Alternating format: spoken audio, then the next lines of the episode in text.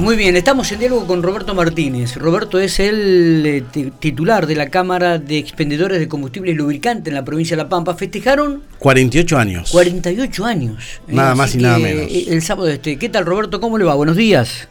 Hola, buen día, ¿qué tal? ¿Cómo están ustedes? Bueno, muy bien. Bueno, gran festejo, gran. 48 años. ¿Fue el sábado la fiesta, Roberto? Bueno, no, no. Fiesta no. Celebramos los 48 aniversario de la Cámara. Sí. Fue fundada ya por el año 1974. Y realmente sí, nos encuentra en un periodo de mucho trabajo y abocados más que nada a la construcción de, nuestra nueva sede que la estamos construyendo en Santa Rosa y donde tenemos todo apuntado todo todas nuestras expectativas. Y, una cámara de que realmente tiene mucho que ver con el día a día de la gente, ¿no?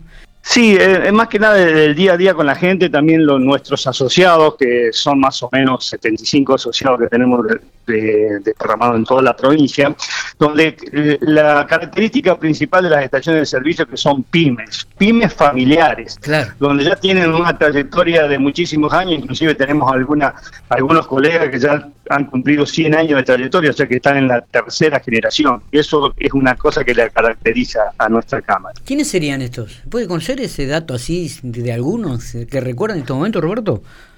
Sí, mira, em, tenemos en, Santa Rosa, en Gadea, tenemos en Macachín la familia Garcia, son todas eh, pymes de mucha trayectoria. ¿Esto se da particularmente en, esta provincia de La Pampa o se da también en otras regiones del país? Esto... No, generalmente es en toda en todo el país eh, viene es lo que más caracteriza a las estaciones de servicio. Calcularle que más o menos un 80% son pymes, pymes familiares. Bien, Roberto, bueno, eh, cuéntenos un poquitito la actualidad, ¿no? De estas pymes familiares, cómo están viviendo en el día a día, eh, ante la ausencia, bueno, hubo ausencia de combustible, ahora parece que está todo normalizado nuevamente. Eh, cuéntenos un poco la, las vivencias y lo que escuche usted, ¿no? Como, como Sí, o sea, no es que esté eh, totalmente solucionado. Siempre vivimos con, con, un problema, o sea, si bien no falta combustible y la gente se da cuenta que por ahí llega el surtidor y puede cargar combustible, pero eh, en las estaciones de servicio tenemos una limitación que son los cupos. Los cupos que nos dieron las petroleras no fueron sacados, siempre estuvieron. Hmm. Lo que pasa es que la demanda por allí no, no supera lo que tenemos en los cupos y por ahí no se da cuenta uno de la falta de combustible. Pero eh, evidentemente cuando empiece a funcionar el campo a full y empiece la demanda de camiones, de, sembradoras y de todos los tractores a funcionar cuando ojalá llueva pronto, eh, nuestra provincia se va a ver afectada también por por ese cupo que por ahí no va a llegar o no va a alcanzar como, como pasó hace cuatro o cinco meses, ¿no es cierto? Claro. bueno, es, es futurología, vamos Ahora estamos eh, está llegando el combustible como, como se debe y los cupos están alcanzando. Porque lo fuerte viene ahora, ¿no? En la época de verano, el trabajo No, el, fuerte empieza generalmente el, campo el, 15 de octubre en adelante, ya el 10 de octubre empiezan a sembrar. Claro. Eh, todo para la gruesa. Y ahí se encadena después con toda la, cosecha fina, que lamentablemente este año va a fracasar bastante porque hay mucho, hay poco trigo, no, no, eh, las condiciones climatológicas no se dieron como para que la cosecha sea abundante como el año pasado. Eh, otra de las cosas que uno, cuando presta atención muchas veces, que recorre algunas estaciones de servicio, por ahí cuando anda de viaje, digo, las exigencias de las petroleras al momento de instalar una estación de servicio, ¿no? ¿Cómo, cómo ha ido cambiando también este aspecto, Roberto?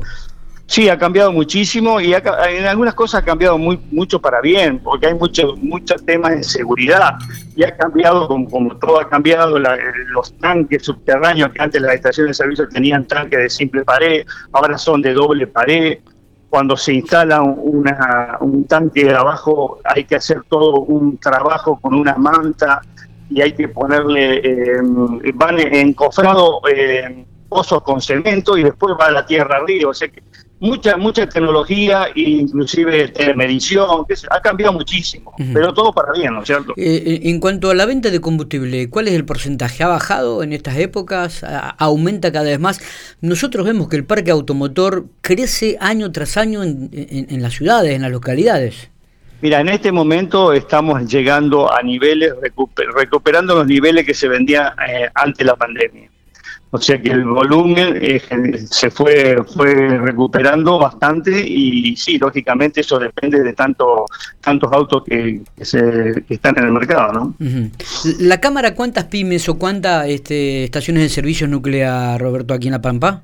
Estamos llegando a las 100 estaciones, 100 estaciones de servicio, donde están todas las marcas representadas.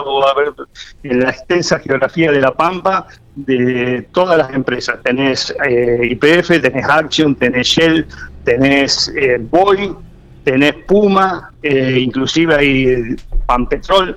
También hay, eh, todas las, empresas están representadas por su marca y a su vez hay estaciones de servicio que también son blancas que no tienen que no tienen color.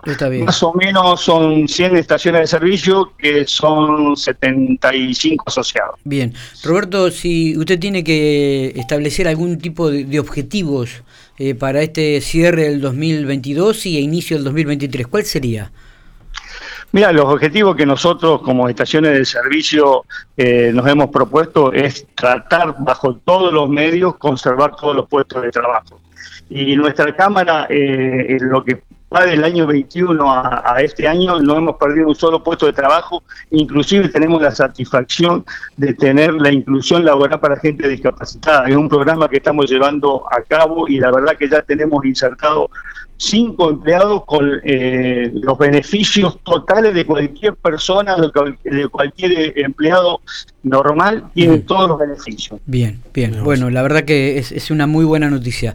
Roberto, saludarlo, desearle éxitos en la gestión, obviamente, y bueno, que puedan este, esta temporada que arrancó ahora, como usted dijo, el 10 de octubre y que se va a propagar durante todo el verano, sea lo más beneficiosa, tanto para ustedes como para, el campo como para el trabajador. ¿eh? Bueno, muchísimas gracias. Esperemos que sí, que así sea y que tengamos combustible. Ojalá, ojalá. Gracias. Abrazo grande. Muchas gracias, que tengan buen día.